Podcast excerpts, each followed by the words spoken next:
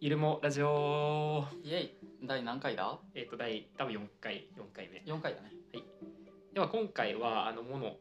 まあ助詞ものをまあ周辺的な用法っていうところをまあ議論していくっていう回なんですけれどもはい。ちょっと毎度のことですけども、まあ、確認としてあのですねあの「も」っていうもののまあ共通項として、まあ、並列自体の存在をこう想起するっていう性格がまああるよねっていうようなお話をまあ差し当たってはあるよねっていうことで、まあ、なかなかこうそれを指摘しにくいような例例えばその南も南赤道直下だっていうような例とか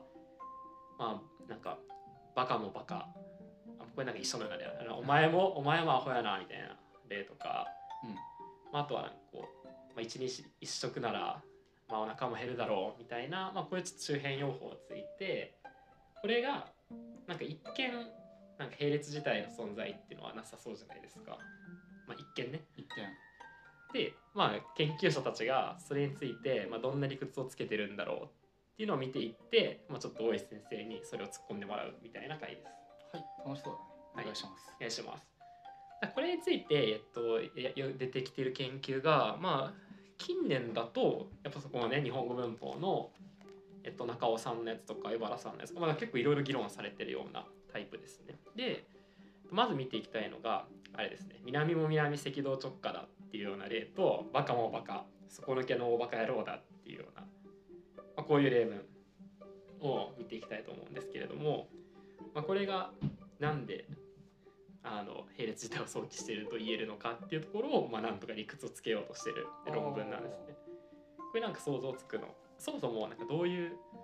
文章えな文なのかどういうことをしているのかっていうところから考えていくのも面白いかなと思うんですけどめ南も南だとめっちゃ南みたそいうなそうそうそう意味で、まあ、ほぼ赤道直下だっていう。そうそうそうそうで、バカもバカ、ほんまにバカだなっていうことだとして、これあれじゃないあの、前傾だっけ前、前のうん、ものに対して並列をするんじゃなくて、南と南を並列させてないうんなるほどねだから南南 A と南 B を並列させはて、いはいあの強調はいあの2回重ねることで強調してるとはい捉えたくなっちゃうけど、はいはいあの、まあ、強調してる例えば南 A と南 B をうんまあ指すことによってまあその並列ってことだよね、うんによってなんでそのえっと南の中でもうんそのあ南らしい南が出てくるかつまり南は南っていうとめっちゃ南になるわけじゃないですか、そのなうん南北っぽいけどまあ南かっていうところじゃなくてうんそのあたかも南あたかもじゃないあたかもとかいかいかにも南っていう意味が出てこなきゃいけないのでそのうん南 A 南 B を想起することでその典型性みたいなのが出てくる理由っていうところに理屈がつけばまあ、あるある意味理屈がつくっていうか、その表現の意味と並列性、表現の意味を並列性が説明できることになるので、うん、ちょっと無理やり僕が僕が説明をつけるとすれば真の南っていうものがあるよね、うんまあ、真のバカとか真の南っていうものがあって南って言った時、まあ、そこからちょっと離れた南があるわけよ、はい、で南っていうとまたちょっと離れた南があって、他点取っていけばあの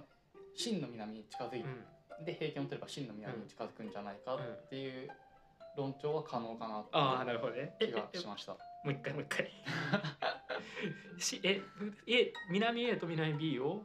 だからまあまあど南ってう本当の南うん本があ当る、の南がある。で南って言った時にうんうんちょっとその本当の南からずれた範囲の南とか、うんままあああ、るちねょっと広い間の南っていうもの、でまたもう一回南って言ってそことは違うまた新たなうんちょっと離れた南っていうものをはいはいつけて、まあ、ベン図のようなものを取ってもら なえるほどね。ば重なったところは真の南により近くなるだろうなるほどね。ああので地点をいくつか出すことそうそうで。バカっていうものとはいはいバカっていうものとバカっていうのはいはい作りのあらゆるところに挟まっているバカは真のバカだろああなるほど。うっていうその並列は可能はいはいはいかなはっていう気がしましたこれさい。それ面即白い席でこれ出したのすごくない即席で割と理屈ついてますね。即席で今これ出したの俺我ながらすごいなと思うんだけど結構ええっとねセンスけ結あ構るなねセンスあってなんか割となんかそういう理屈つけていく力みたいな、うんち力勝負みたいなところはうんなんか怒られ怒られそうですけど、まうんあ、あるんじゃないかなって気もしててうで、んそこで一個聞きたいのがこの中尾さんって今のは結構いい線いってて中あ尾面白い2008のうん議論っていうのはこの例を、まあ、典型例表示のも「も」って言ってるんですよね。典型例表示の「も」うんって言ってて、まあ、今の議論にも近しいところあると思うんだけどもこの例に例えば、えっと、東京も銀座だみたいな例を挙げ挙げてるんですよね。南も南赤道直下だみたいなやつにあ、えっとうん彼が店出したんだってみたいな。うんでそれもなんかなんか八王子とかじゃないよみたいな、うん東京も銀座なんだよみたいなあんまり言わへんはじ初めて聞いたな、確かにうん僕もあんまり言わへんからようわからんけど、まあ、なんか東京の中でも銀座が典型例であるっていうのを指示するときにうん東京も銀座なんだよあんまり言わんよ言わん か初めて聞いたからちょっとツッコミづらい確けかどにねで、まあ、これについて中尾がどう説明してるかっていうのをちょっと今から紹介した上で大江さんからさっきの説明とどっちがなんか良さそうか判定してもらいたいけどはい中尾はその真大さんも言ったようにその典型例を示す示してる南も南ってことでいかにも南を推論してるで東京も銀座っていうのでその東京の中でもいかにもと東京なところを示しているで典型例を、えー示す時には、まあ、その非典型的なところがあるっていう含みが出るわけですよね。その典型そのカテゴリーの中の典型例があるってことは、うんまあ、非典型的な例も様々ある中の、まあ、際立ちとして典型的な例が、まあ、あるわけで「も」っていうのは典型を示したい際に非典型的な例も様々に想起させながら語るために使われてるんだっていうふうな理屈を、まあ、つけてると、えー一応言ってる言ってるんですよね。これな納得度いかがですか納納得度はそんなないけど、うんうんなんなんやろね僕はこの説明は割とあんまりピントはピ来ないンとは来なくてさっき俊也が俊也おいおいさんが あの言ったらその本2名呼ばれちゃったつ挙げてうん2つ挙げてでまあ「も」によって、うんまあ、あれかだからその並列うんいろんなやつがあって、まあ、こう2つがバーってあるいっぱいあるあってそうするとなんかそれをかか束ねる一つの典型例が浮かび上がってくるみたいな説明やってるかな、うんまあ、だからななぜ繰り返すかみたいなところもとりあえず理屈つけてるみたいなうんでまあ、まあ、それは似てるっちゃ似てないけどねまあ一応中尾はこう言ってますね典型例を表示するには非典型的なものも想起されるでもこれね僕ちょっと弱いかなって思うのはなんでその時非で典型例をなんやろそれで示せるのであれば非典型例も示せるはずやんつまうんありそうだね非典型南も南だよってうんあまあななんかいや東京も銀座なんえ東京も東京も西多摩郡なんだよって言え言え言った時にそれがあたかも非典型例を表す構文として使われててもいいはずなんだよねだって非ち典ょっと待ってあの東京も銀座だっていうのが全然しっくりこない上で確かに聞くんだ けど南も南ってさ、まあ、うん南を繰り返してるわけじゃ、うんん東京も銀座だうんあ全く別ではないーえ中尾の中では南も同南じだろ、うん南も南のやつは南の典型例を出してるえーうん南の中でもいもういかにも南を出しててで中尾2008だと、うんえっとまあ、並列自体の存在を想起しにくいもについてっていう論文なんやけど、うんあの東京も銀座だってやつはいかにも東京の中でも東京らしい銀座を出してるから両方とも典型例を示す用法だよねっていうふうにおー一般化してるっていうのがまあ一応この論文だよね。それは後ろのえっと後ろのものが典型例ってことでいいのかいや多分そういう言い方じゃなくてこう南も南っていうのを合わせてな、うん全体として、えーいやそこまでは言ってないね。それだと銀座も東京みたいなことも可能になあるー確かに東京もじゃあやっぱ後ろそうか後ろの項が典型例になるってことかもしもしそうと東京も銀座だのやつも銀座を典型例にするのであれば、っていうことで良さそうかなえでもだとしてもなんで典型の意味が出てくるのかっていうのは結局やっぱりうまく説明できてないような気もしててその非典型例も典型例を参照しないと出てこないっていう意味でも一緒やんか典型例が非典型例との関係の中で典型的になるんであればその逆もまあ確かにでななんでその典型的なものしか出てこないのかっていうのは、まあ、もの並列性から本当に導けてるのかって言われると、まあ、若あれ干そう、うんえいいけてるって思う例えばえもって並列でしもょう並列これじゃあ典型しか導かないんじゃないのなんてだろうだってうん意外のもはある意味その事態が成り立ちにくいやつを支持することであいかにも成り立つところを含みながらうん意外さを表したやんか猿も木から落ちるっていうのは猿も木から落ちるっていうのは猿も木から落ちるで「も」が「あ」に示してるのは猿以外の猿に似たものそうそうそう典型だよね。そうそうい落ちるっていうものがいかにも成り立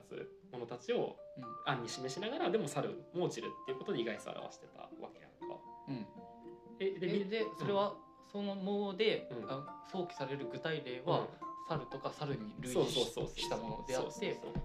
猿の典型例みたいな、まあ、猿のっていうか猿に似たものが選ばれてくるはずで、まあうんだから、えっと、東京も銀座だと、うん東京とかの類似例が出てくるっていうのは東京の類似例って何なん東京も銀座だった時にあの東京の類似例として銀座が出てるのかな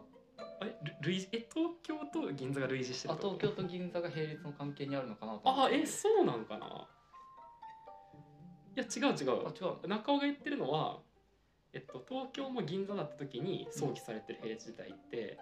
あー東東京らしきもの東京がああってうん銀座があって、うん銀座以外にこうあの論文から見ると東京っていう全体集合の中から練今馬ちょいこっち来 るか画面東京から出てるんっだてよいう全全体集合の中からうん練馬板橋八王子とかの東京の典型例とは言いにくい内部集合をさまざまに想定させながらうんその中で東京の典型例である銀座を提示することで東京が持つ特徴をさらに際立たせる効果を生んでいるって言ってる。いやごめんこれに関してはね何度聞いてもね東京も銀 座だのイメージが全く湧かないからああの納得は一あ確かにねそもそ無も限に永遠にいかなさそうだなっていう気がするなちょっとここぐらいまでしときますかこれはね俺には無理よそもそも例を使わないっていう感じかえ東京も銀座だあ、まあ、って使わんか和歌山もなんか類似が他にあればいいな東京も銀座だのえっとあれだ今日はおいしおいしい魚を食べたよみたいなうん魚もタイだえ使うえ無言理える言えるそれ無理そう日本語として成立してるあんま言わへんな言わへんとかじゃなくて成立してるのかなそれいや成立まあ何をもって成立するかっていうのはよくわからんけど、まあうん、いかにも言わなさそうな表現をねそのこれで言って何を言おうとしてるのかがよくわからん言葉ではあるから、文化非文化で言ったら俺は一瞬で判断しろって言われたら非文ってあいう非文っていうかまあ使わないっていうかまうんああんまり慣習化してない表現だよねってういう、んな何を言おうとしてるのかよくわかんあ確かにねあこれだからある種判例になってもしこの「魚もタイだ」っていうのがいけるんだったいらけるんだったら中尾の予測もある程度使えるかもしれないけうん妥当どそうだけど魚もタイだって言えないことをはなんでなのかっていうのはなんかうまく説明できなさそうでなんかこの要領はなんか単にもう定着した言い方なんかなまあわあー東京も銀座だっていうのがからんけどあーこれはなんかちょっと要件とね南も南と重ねて論じていいのかっていうやつとも結構議論が残りそうなのでただこれ中尾2008以来あんまり定説もないのかなと思うのでこれはちょっと考えてもいいのかなというようなテーマの一つですね。なんかもう一個じゃあ次いきますねうんさすがに。これはちょっともうちょっと納得してもらえるかなと一日一食なら腹も減るだろううん1日1食なら腹も減るだろうとか、まあ、1日5食なら腹も出てくるだろう1日5食も食べてたら腹も出てくるだろうとか、まあ、まあじそれぐらい時給が安かったら、まあ、学生もやる気はなくしますよみたいな、うんまあ、こういうも、うんそもそもこうやってどういう時に使われてるもだろうかっていうでその上でなぜもが使われてるだろうかっていう理屈をちょっと考えてみてほしいかなっていうのが一番最初が一日一食なら腹も減るだろう一日一食なら腹も減るだろうで次が一日五食なら腹も出るだろううんあれこれでも割と序盤と一緒な気はしてあしまーう、割と基本的な用法って感まあ腹以外に何が何が減るのかはちょっとわかんないけじ、ど、うん腹以外に減るものがあったとしあーしてそれ代表例として腹を出してあなーのかなあれ難しいなでもこれはなん結か構難しいね、えっとあーあ僕の中のずっとあるイメージで、うんその並列自体でその特徴的なものを猿も木から落ちるとか、で特徴的なそのうん後ろの分に対する特徴的なものを出してる時に、極限のイメージが結構あるなと思ってーあまさにでも猿もそうやね極限定示よねそう極限定示はあるなと思っていて、うであのお腹がすくの極限定示がからなんじゃないかあーなヘルモノの極限がああなるほどねある意味の成り立たないだろうって思われてたようなものが成り立つっていうような極限性ってこと、そうでだから並列として捉えるとちょっと弱いけどだから並列として捉えにくくなってはくるけどあただあある種の極今限ま性でがある、えっとと、並列として考えていたものを全て極限と置き換えてしまえばそれにも対応はできるかな、まあだから並列性の中にあるしたくさん、まあ、意外のもみたいな極限定示があって、まあ、極限定示の一,、一種として扱えるんじゃないかっていうそうそうそうまあ、そういうことも起こらないだろうと思われたものが起こるっていう含みがあるってことうんまあ直感的だだかからら、ね、まあなんかそれもいけそうだな例えばなんかこれ貞貞信先生っていう人論文のああ中聞いでたことあるあのゆるったラジオで研究してたやつなんやけども、うんあの1996年の論文で、えっと、こういう例も出してんだよねそのそんなこと言われたら、まあ、奥さんも実家にも帰りたくなるよねみたいなうんそれはなんか割とねその極限でもいけそうなだからさ最終手段としてうん実家にも帰るみたいなうんまあ、こととして極限定示のものとしても言ってさそんな汚れないけどどうなんかな一日一食なら腹も出るだろうってあちょっと一日一食なら腹も減るだろうって似たのを出すからややこしくなるいや逆に一日一食なら腹も減るだろうってな極限なとはなんか僕は直感的に言いにくい気もしててなあんてそうなんだだって一食なら腹減るでしょ多分うんなんかなんやろなそそれより先に起こることみたいなものが想定しづらいというか猿も木から落ちるだ栗も木から落ちるよねみたいなうんやつに近しいこうなんだろうねそれはそそれより先にこういうのが起こるよねみたいなやつが、まあ、ちょっと想定しづらいかなっていうような直感が、まあ、あるような気もしてて実家にも帰りたくなるよねみたいなやつは極限定示でもいけそうな気もするんやけどもうんちょっとさ貞信の理屈聞いてもらっていいですかはい貞信の理屈はですねちょっと読みますとこれこれを当たり前のもっていうふうに名付け た当たり前のもっていうふうに名付けて、はい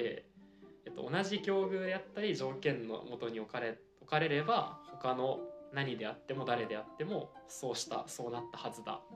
そうしたそうなったことは当然であって、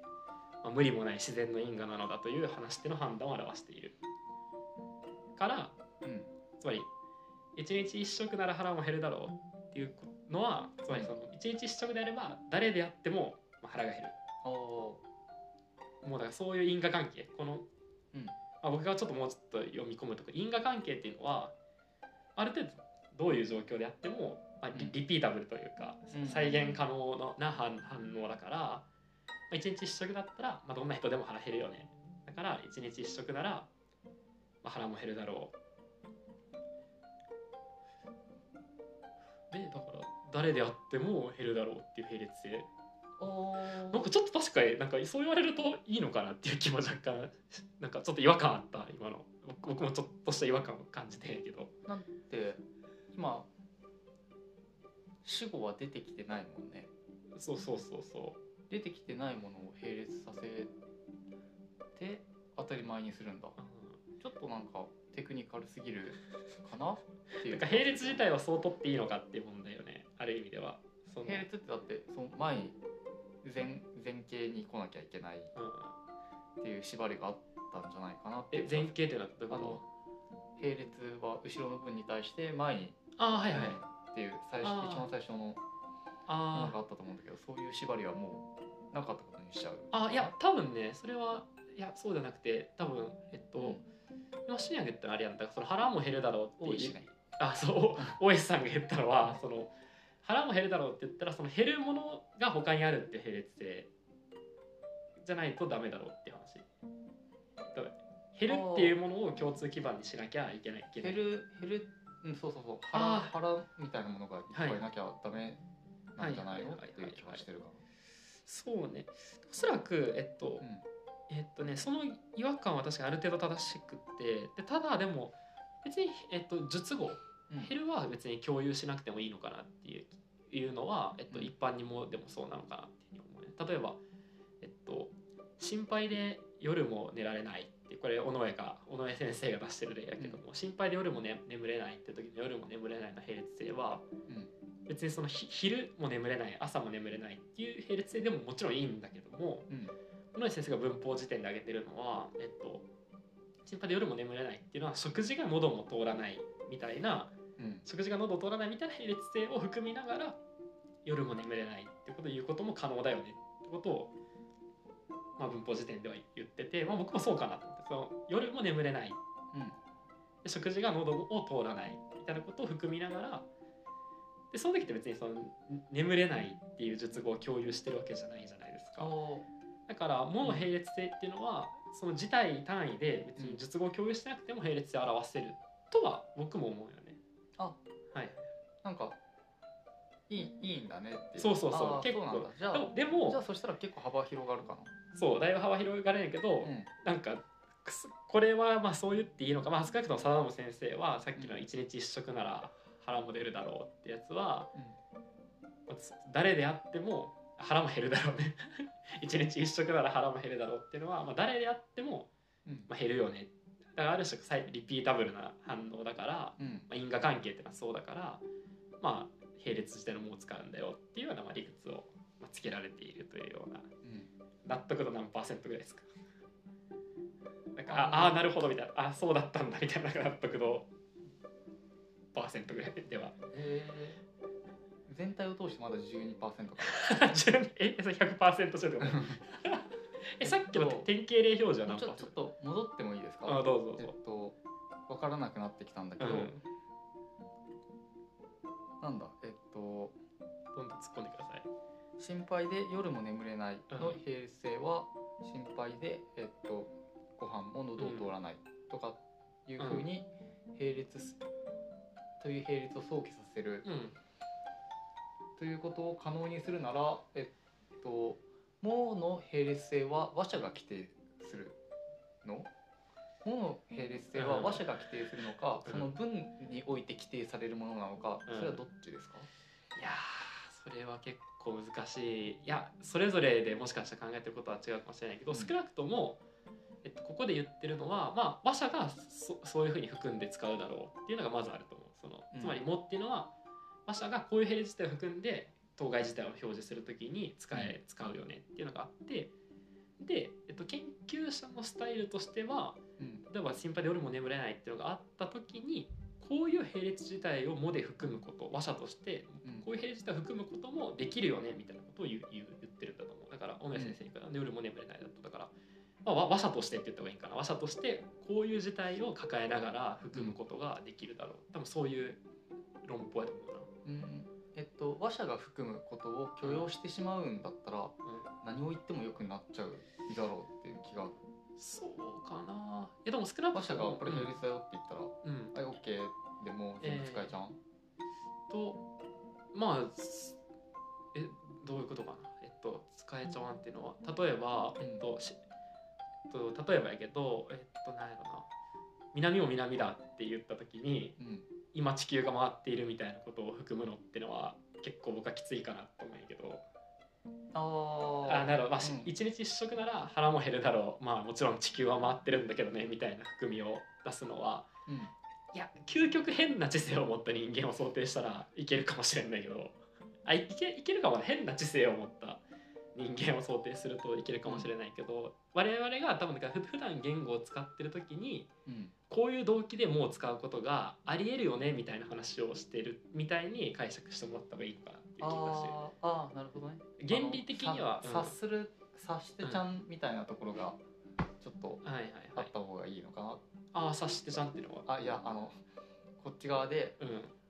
あ、これは言ってもいいよねってちょっとあー相手の気持ちを察するところが必要になってくるああはいっはていいはいうことで、あーあそういうことねあー、うんつまり研究者としてあのなんかそこのでもなんか結構曖昧でさ、うんさっきのその南も南赤道直下だのやつとかは、相当「え何言ってるの?」っていう説明にも聞こえたわけやんかある意味、納得できないというか。うんであれば今僕周平のその青石さんのうんあの疑問点がよく分かってというのはなんていうかな普段我々がもしそういうことを含む含む形でその文を使っ使っているのであればうんしっくりくる説明を得た時にしっくりこなきゃいけないんだよねだからその、うんあそういう時そういう時に使うよねっていうしっくりの着方が必要で、しっくりこない時その説明ってな何なんだろうみたいなであれば何でも含めちゃうじゃんっていううんつまり、えっとそうだね、地球が回っているみたいなものを含もうと思えば含めるわけでそうそうそう理屈を通すあそれは難しいもんだよねうん、あるいやある意味そう察してみたいなとこあると思うねある意味だからだからうん納得、直感に納得できる説明プラス、まあ、いろんな現象を説明できるっていうことがまあ大事なんやろうけどうんそうやないや難しい問題ですねそれは確かにあー結構納得度が難しい領域ですよねやっぱ並並列自体並列自体がを想起しにくい想起しにくいものについてっていうところいやこれは難しいななんか例えば貞信の似たような例だと、まあ似てうん似てない例かもしれんけど今の当たり前のもんね一日一食なら腹も減るだろう、次はなんかいろいろいろのももいろいろのもっていうの があるんですけど、ちょっと気になるのうが、ん、あの当たり前のものとかいろいろのものとか名前をつけてるけど、結局は並列のもで説明をしたいんだよねすまあ何らかの形で並列のうもんっていうものはその当たり前のものとかいろいろのもうんものとかとは同じレイヤーにはいないという理解で、あそうそうそうだから並列まあものえっともの個性は同じレイヤーじゃないもの個性があってうでそれぞれの用法が同じレイヤーで並ん並んでるってん感じかな。でこの分類ってどういう基準でやってるんかっていうのがうんまあ多分言いたいことだと思うんですよね。このどういう妥当性のある分類とかどういう動機づけの分類になってるんだろうっていうのが。まあ、多分おっしゃりたいことになるんだと思うんですけども、まあ、ちょっと多分それがね動機づけとしては貞信先生は割と自分の中でこういう基準でやってるっていうのがあるんですけど、うんちょっと説明しだすと長い上に多分なんか大石さんの納得得られないような 気がしててあ直の感が来たねおそらく言語学者が大事にしたのはどちらかというとこの分類の質よりも、うんなんかそのもの個性からなんか導き出せたぞっていう方を重視してるっていう感じで、うんこの分類自体はまあなんとなく似てるものをまとめていってるっていうさ作業になってると思ってて。この問題はちょっと雑談会でまた喋れたらいいのかなと思うんやけど、まあ、ある意味だからあにこの用法とこの用法一緒だよねっていう直感をベースにやってるっていう感じかなその一日一食なら腹も出るだろう腹も減るだろうってやつとあのそんなこと言われたら実家にも帰るだろうってやつは、まあ、ある種直感として同じ用法としてくくって良さそうだっていうところを頼りにその内実っていうのはあ因果関係の中であそれは当然だねあだから誰がやってもそうなるから並列時代の「も」が使われてるんだっていうような説明がある種成り立つようなものをグルーピングしてるっていう感じえなんかそもそもグルーピングのための原理があるっていう感じでは、まあ、ないと思ってもらってもいいのかなと思はいなんとなく分かってきて、うんでえっとちょっと補足だけしたいことがあって、突っ込みすぎたなと今は反省う。しえていいてえいいんじゃないですか これぐらいのツッコミ は。多いや分なんか僕も、うんあの直感ではこのものを用語をそう名前付けたりとかそう分類することに、まあ納得は直感では納得はいっていてあ日常生活の自分では基本的に納得はいくんだけど、うんただ議論をするとかになった時に、うんどうしても変なスイッチが入ってしまうのはこれは博士課程に行ってらっしゃる方多分わかるんじゃないかなと思うんだけど、えっと、なんでかっていうとディスカッションとか例えば資料を先生に見せる時だとか対外的に発表する時とかって基本的に痛いとこを突かれるのマイナス部分、マイナ減点方式なのね全部加点方式じゃなくって減点方式であの全てを見られるのでえっとそれに応えるべくっていうトレーニングを続けているとうがうがった目っていうのは日本語おかしいけどあのちょっとよどんだ目でさらってしまうあの細かいところをさらってしまう癖があるので、まあおそらくその知的にトレーニングを受けた人はある程度その癖はつくんだけどその日本語はこの場合そのなんていうのかな難しいところであいや単純に僕のことを嫌わないでくださいああそういうあそうういうフェーズだったんこでっすちねにあそういうそうあそういうフェーズだっちたんでょっすとね言い訳だけしとこうと思ってああなるほどね、ちょっとやいりややりすぎたなっていう感じが自そ分うでかそうか後からあそういうやつはいそんだけですあなんそういうふういやでこれはなんか難しくてで、はいなんかその突っ込みたくなる気持ちはそれもちろんすごくよく分かってでおそらくその日本語学者の間でもそういう突っ込みっていうのはやってるわけですよねもちろんつまりそれはうん博士課程行ってなくなない人でもまあやるわけで、うんそれはもちろんそのそうじゃないと得られない特殊技能でもないと思うしでただおそらくこの査読とかで何が行われてるのかっていうのは僕もあんまよく分からんけどた例えばこのもの論文たちっていうのは今言ったようなその物個性からどれぐらいしっかり説明できてるかっていうところが、うんまあ、一つ大きな評価指標になってるような気もしててでそれが直感にそぐうかそぐわないっていうところが割となんかないがしろじゃないけどつまりその普通の我々のスピーキングコミュニティの中でなんかいきなりそんなこと言われても「えなんだそれ」って思うような説明が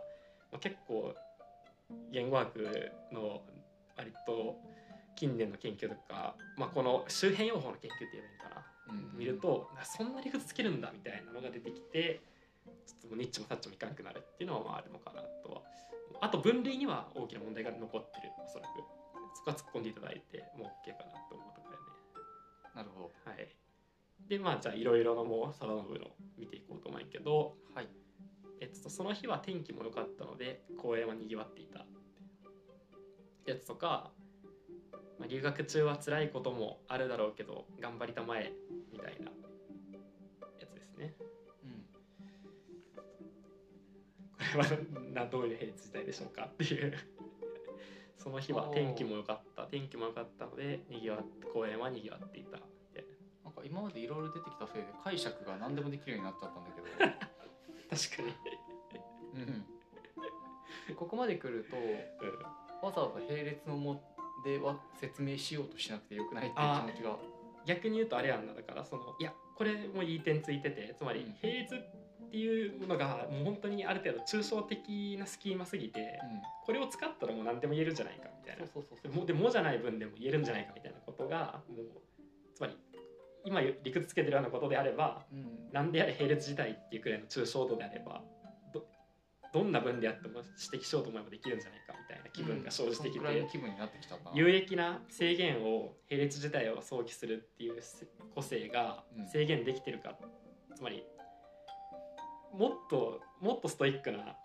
あれやんな、うん予報の整理みたいなのが、まあ、できるんじゃないかみたいな疑念がどんどん浮かんでくるってそういそううそう意味があるのかっていうのが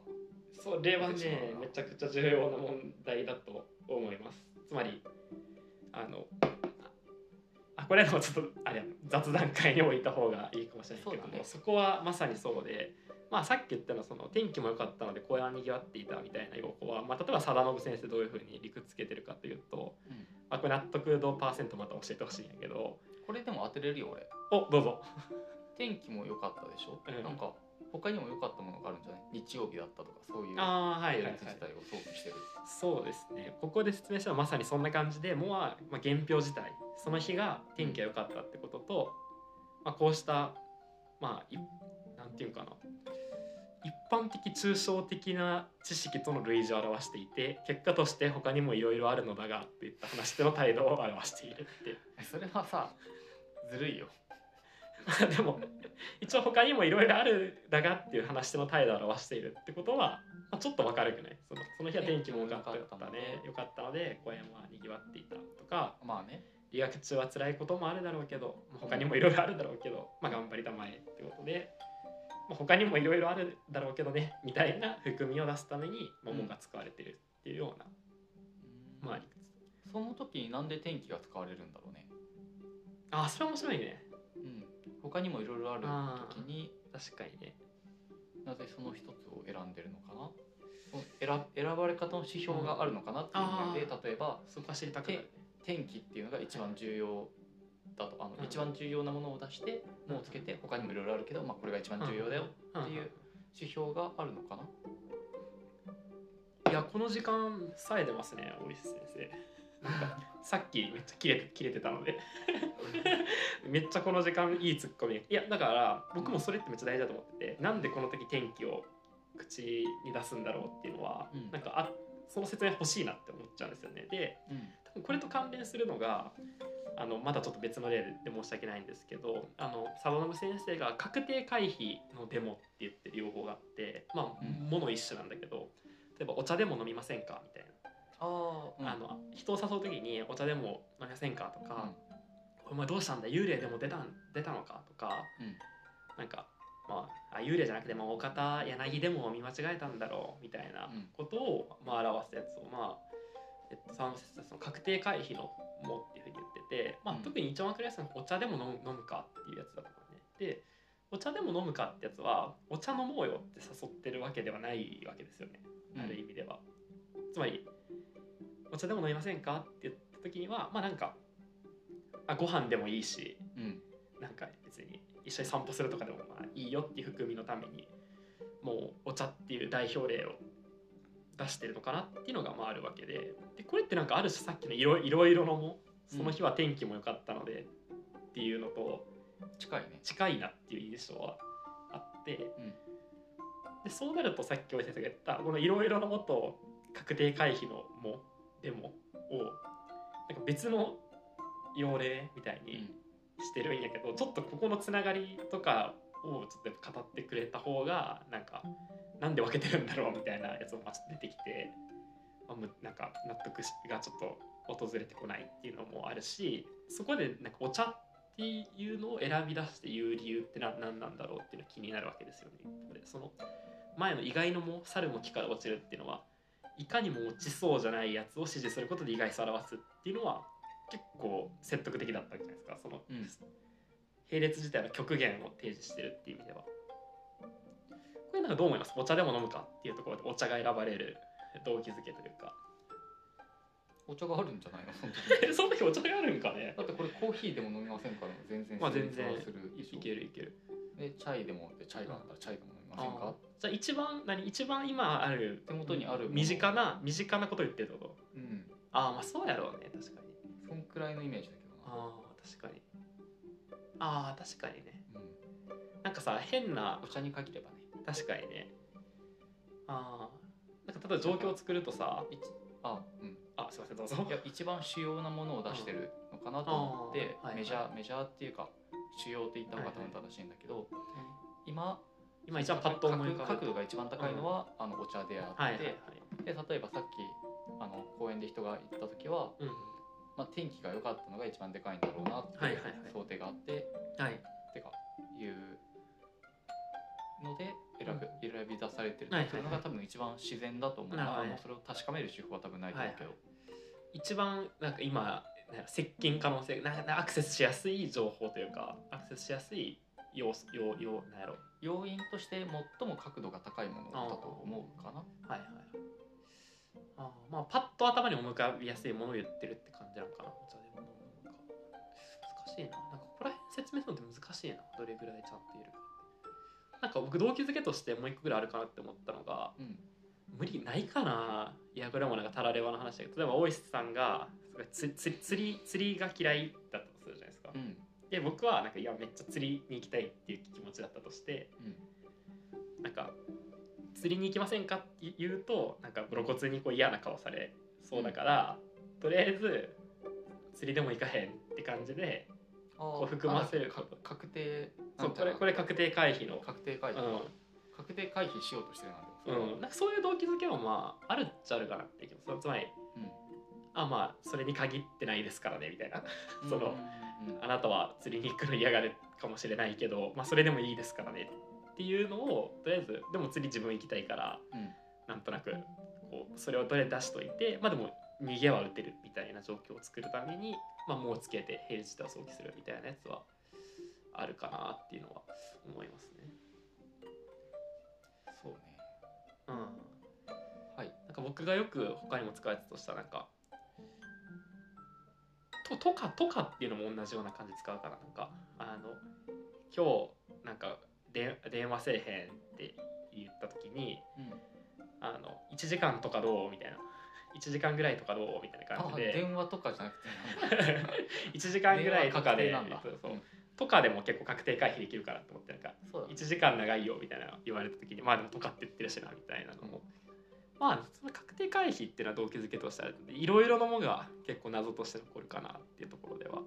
あるんだけどもなるほどねじゃあちょっとはい最後今回最後の例でこれちょっと個人的に面白い現象たちかなと思ってるのが数量子うんまあ、50人とか、まあ、50個とかうん10個とか10人とかっていう数量子に「まあ、も」が「も」がつくと個人的にはいろいろ面白いことが起こ起きるのかなっていうのを思っててうんと50人も集まったっていう文を考えてほしいんやけど、50人も集まったっていうとうんなんか50人が集まったっていうのとはちょっと意味違う気がするんですよね。うんなんか50人も集全然違うまっねなんかどういう違いかっていうのはなんかどういうふうに直感されますか予想では30人とか40人とかだと思うんですけど、あ50人も集まるんだはいはいはいそっていう流れだよね。それってなんで僕がやっぱ気になるのはなんでそのなんていうかな「も」をつけることでだって50人が集まったと50人も集まったって状況としては全く一緒じゃないですか。うん、なんで俺は極限定時でいいと思っちゃうな。ああ極限提示、えーうんどういう極限を提示してるってこと50人も集まった時って50人以上は集まることは全くないんだよね。えっとそうね、 50人が集まっただったら、場合としては多分可能だったんだけど、う50人も集まった時は予想は4849、あ50ラストみたいな感んうじ、ん、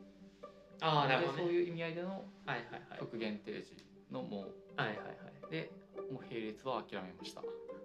え並列は何を並列してんの50人も来たって時の並列さっきからちょっともう分かんなくなってきちゃったああなるほどねうん何でも言えちゃうからいやこのモード入るとこのチャンネルきついっすよいや並列で説明しようっていう動機づけがなくなるとこのチャンネルどういうふうに楽しめばいいの かメメタな不安にもちょっ襲われ始めてるんですけどルール付けをしっかりしたいがあなー並列であー並列でやる時のこのチャンネルに暗雲が立ち上がめてきたんですけど並列って言ってい言う時のうんルール付けをどっかで一回ちゃんとやりたいな、ああでも多分無理だよね第3回ぐらいにうさん挟み込もうよでも無理じゃない多分いろんな並列をだってさっきの確定回避のももいろいろのももまあ確かにそうことれもこいいのこの2文字じゃなきゃダメなの並列の2文字じゃなきゃダメなの並列じゃなくて合説性ってもので言ってるよねあそうん、合説性って言い続けてもなんか変やんかうん、50人も集まったかあのこれ一応なんか小野谷先生は40人集まった45人集まった、うんまあ、そういうことに加えて50人集まったってことが成立するってことをえー述べてるうんってこと言ってるけどでもなんでそこからうんこんなにたくさんって意味が出てくるかっていうのはちょっと弱いかなっていう気がしてもうちょちょっっ とと弱いかなっていうかうん全然弱いですそうだね そこを踏み込んであ猿も木から落ちるみたいなうんそれでいいのかなという気はするけどね、まあちょっとその気が最も集まらなさそうな50人が集まったってことでしょ、でも最も集まらなさそうだで言えばうん100人の方が集まりにくいわけじゃないですかうん50人集まったであればだからそういう意味では極限はなんか数字の場合もっと上も作れるわけでまあいいのか何をもって極限にす最るも集まっただったら、マックスが今50なんじゃないの50人50も集まったあーはい時点で、だからそうそうまさにそうで、うんなんか僕そういう重要かなって思う並列自体としてはえっとつまり50人集まったって時には49人集まったことと38人えっと49人集まったことと48人集まったことは成立してるんですよね同時に。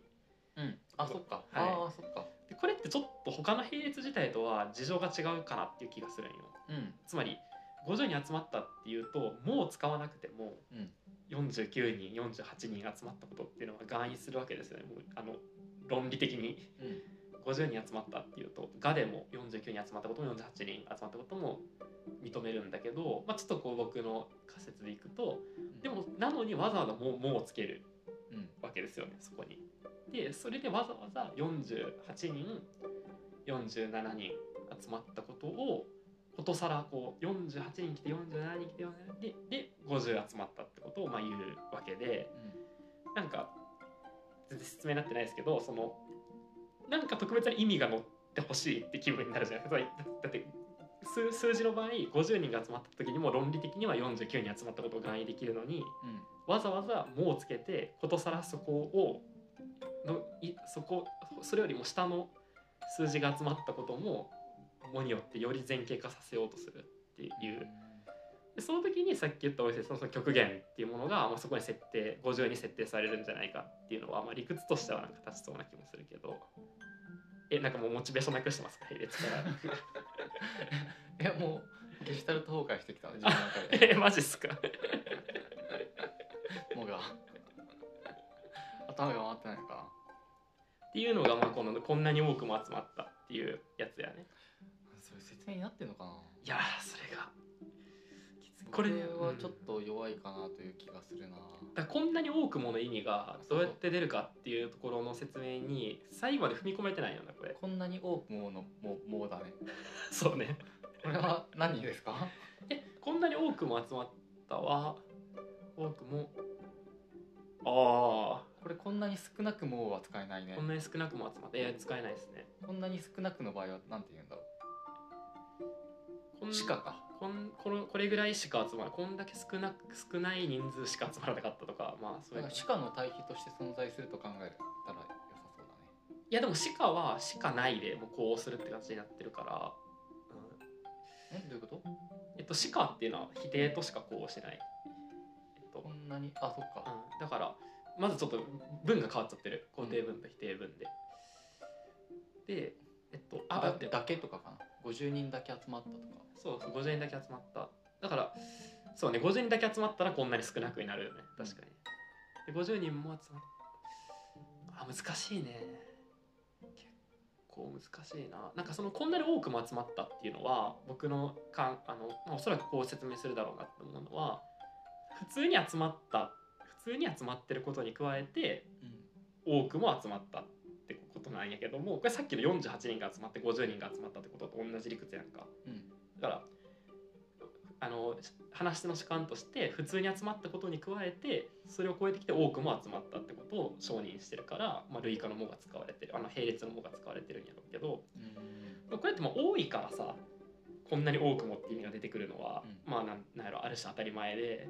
50人も集まったっていうのを言った時にこんなに多くもの意味が出てくるのが結構説明するのは難しいっていう現象かなと思うその、うんあと動詞の活用が変わるのも動詞形容詞か、活用変わるのは変だなと思っていて、おうえっと、多くもに対してこんなに多くもに対してこんなに少なくもとかこんなに少なくしかは使えなくってこんなに少ない人数しかみたいなものを補わなきゃいけないような活用にあ変わーえっる、とでもそれはちょっと歯科やからまたい一緒に考えていいかすぐにはあーダメなんだと分からんちょっと今の僕では応答できないあーででだけどでも少なくともうんこんなに少なくも少なくともあそうね少なくあなんか少なくとあまたでも全然違う意味になってくるなあ少のなくと違うね、あ難しいなこんなに少なくも集まったは少なくともだいぶ変よねうんこんなに少なくも集まったが言えないのってなんでなんやろ存じ上げないですでなんでやと思うこんなに少なくも集まった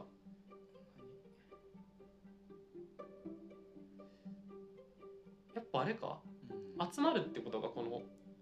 どんどん数が増えてくっていうようなあそっかそう動そ詞うだだからねだよね多分でもそうすると減っていく場合のさあこあんななるほにどねあなんていう日本語が確かにカウントダウンしていく時のあでもカウントアッあプじゃなくてカウントダウンしていく時の日本語のうまい使い方がちょっと思いつかないな、えっとご飯の食べ残しがうんこんなに少なくもなった変変 ちょっとじゃあご飯の食べ残しがこんなに少なくもなったあやっぱりかだから食べ残しがあー難しいですねでもおそらくさっきのやつはある程度説明その集まったに関しては増えていくしかないっていうのが多分理由よなそうだねうんうんそれで良さそう少なくもこんなに少なくも集まったが言えないっていう、うんああなんか掘るとなんか出るねこれいやおそらくだからここはねちゃんと言うのは結構まだできてないのかなっていう気がおちゃんとやれば論文出せるやそうね小野谷先生が2014を乗り越えるん、うん、人がであとこれ小野谷先生の納得度ちょっとしししあの聞きたいんやけど今のは普通の肯定文やったやん50人も集まったっていううん、これを非定文にした時に50人も集まらなかったその日は50人も集まらなかったのもってななんだろうこれも相当我々直感が崩されてきてるからこれもうほぼ50人ってことじゃんあそうそうそうおそうそうそうそうそうなんでかわかんないやでもだから小田井先生が言ってるのは、うんえっと48人でも51人でも、うんまあ、集まらなかったっていうふうに言ってもいいんだけど、まあ、50人近辺の数の代表としてそれを出してるっていう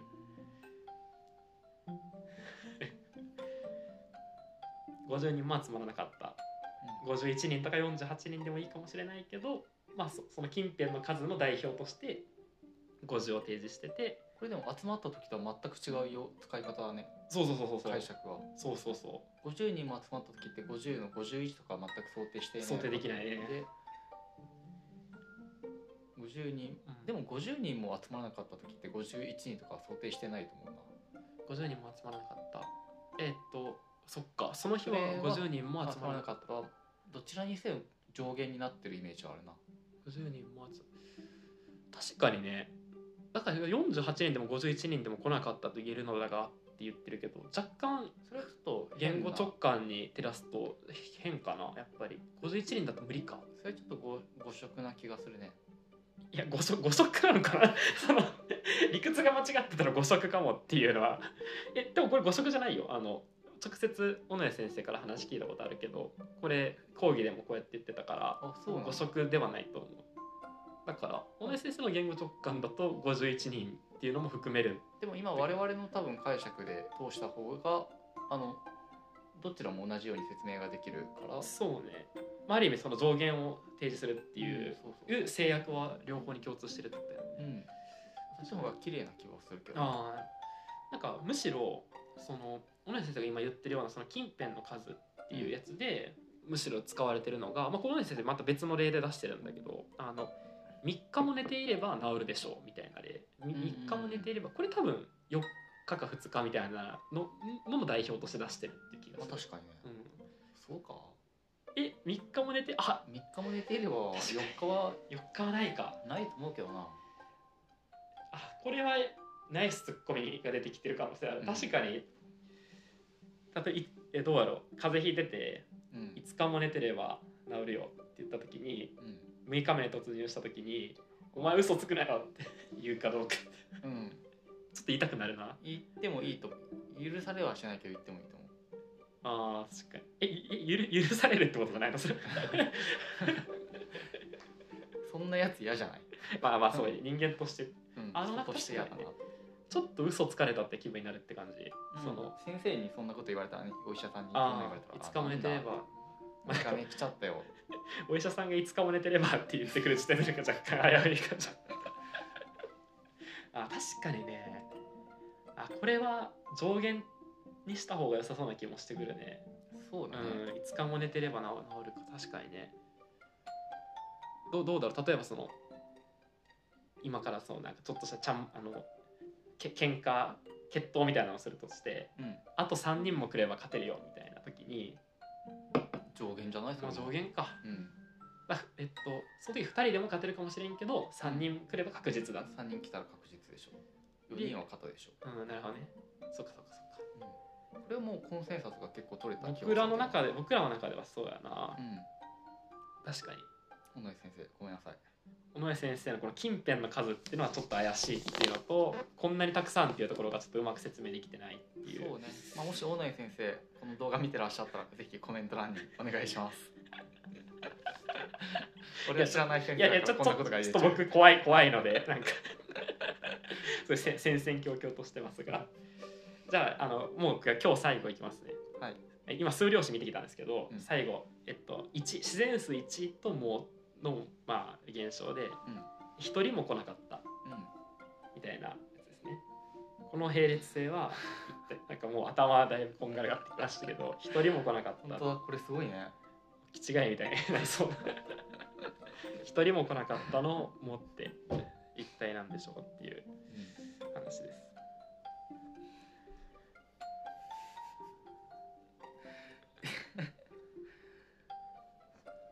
そうか一人も来なかったああ周辺として 加減を予測してるんだよねこれはさっきまでそうそうそうとそう違そってう。だから234うなんだけど、1でしか使えない理由が全く分かんないねああそうなんよねあのだから今大石先生が言ったように小野先生はどう説明してるかっていうと1以外の数字、まあ1以外っていうとその数学的に言うとなんかちょっと逆なんかまあまあまいあろいろ出てくるから自然数でうん2345だったら当然成り立たないうん成り立つか成り立成り立つね えっとそうですね1人も来なかったのはゼ0人しか来てないってことだよね ゼロ人そうか一人も来なかっただからうんだ一人も来なかったなんだからそれはゼロになるからそうそうそうでこれはもう猿も木から落ちると同じじゃん結局えそうなのかなえっと、来なかったってことが成り立つ時のいや違う違うだって来なかったって時の成り立つのが一番成り立ちにくいものが1ってわけじゃないのだって100だったら100人の方が来ない可能性高くない、一人も来なかったんでしょ、うん、え1人も来なかったうん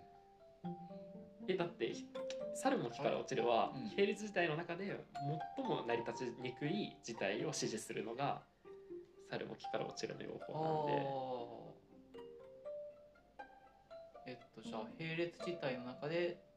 最も現状に押しかミスマッチしたものなんだねもうちょっとだったっていう感 じが何言ってるのか分かんなくなってきちゃったえっと僕の理解ではいや僕もだいぶ使えてきたからあれだけど一人も来なかったっていうのはあれやえっとあれですね最後説明いいですか あの一人も来なかった時は二人も三人も四人も来てないっていうのが当然成り立ってるのに対して一人も来なかったって言ってるわけだからあそっか極限定時でいいのかうん、うん、良さそうだけどな確かに何かが来るっていう時あそっかそっかまあ確かにそれでもいいのか最小の自然数1を問題にしてもこの文が成り立つっていうことをまあ言ってるって同じ先生言ってるけどまあうんそういうことかな確かにちょっと頭が使えてきたからこれでうまくいってるのかよくわかんないけどでこれ面白いのは一人も一人も来たっていう日本語が不自然であることが面白いですね一人も来たっていうの一人も来た100人も来たらいけるよね100人も来たえ2人も来た二人も来たいけるけど一人も来た1人も来たっていうのかし一人も来たいけないねこれはさっき50人も来たの説明からうまくいけるかなと思ってて1人も来た50人も来た時は49人が来たってことを並列自体で想起しながらうん合説的に承認してるからいけるんやけど1人も来たって時は0人そが来たことはもう来てないと同義だからそう0人が来たってのは事態じゃないから想起できないから1人も来たは×っていう感じ。だからこれ文化圏によっては日本語の発展の仕方によっては可能であった可能性全然あるねあそんな直感はあるねー確かにでもしかしたら僕いけるかなって思った例は普通この数量子1プラスもはうん否定しかできないって言われてるんやけど、うん今みたいに肯定で使えないって言われてないけど例えばこの時間に本を一冊も読んだってちょっといけそうじゃないですか。この時間に本あをいける一冊も読んだでそれはやっぱりこの本っていうのが連続的だから、そうそう本が0.5が存在すそるうそう本が連連連続的にこう半ページ読むことが0.5ペ5冊読むことができるから、えっと、この本一冊も読んだっていうのが、まあ、成り立つでこの時は上限、えっと、ここんなに多くもっていう意味が出てくるっていうような話で、まあ、ちょっと幸いね、はい僕のオリジナルな面白い例を出せたかなと思うので満足なんですが大石先生ちょっと今回現ももの研究と不信感がちょっと募っているような気もするんですけれどもそういでかすねがだったでしょうか。ただえっとまあ喋りたいことはあるんですけど全て、えっと、雑談会に回そうと思ってい ますなんでかっていうといや別に不信感とかじゃなくってうんレコーディングの時間が1時間超えてしまうって止まりそうなのであ一回そうで切すねろうかなと思います、ありました。じゃあ今回はこれぐらいにしたいと思います。あはいりがとうございました。ありがとうございました失礼します。小野井先生コメントお願いしまあす、小林先生、すいません。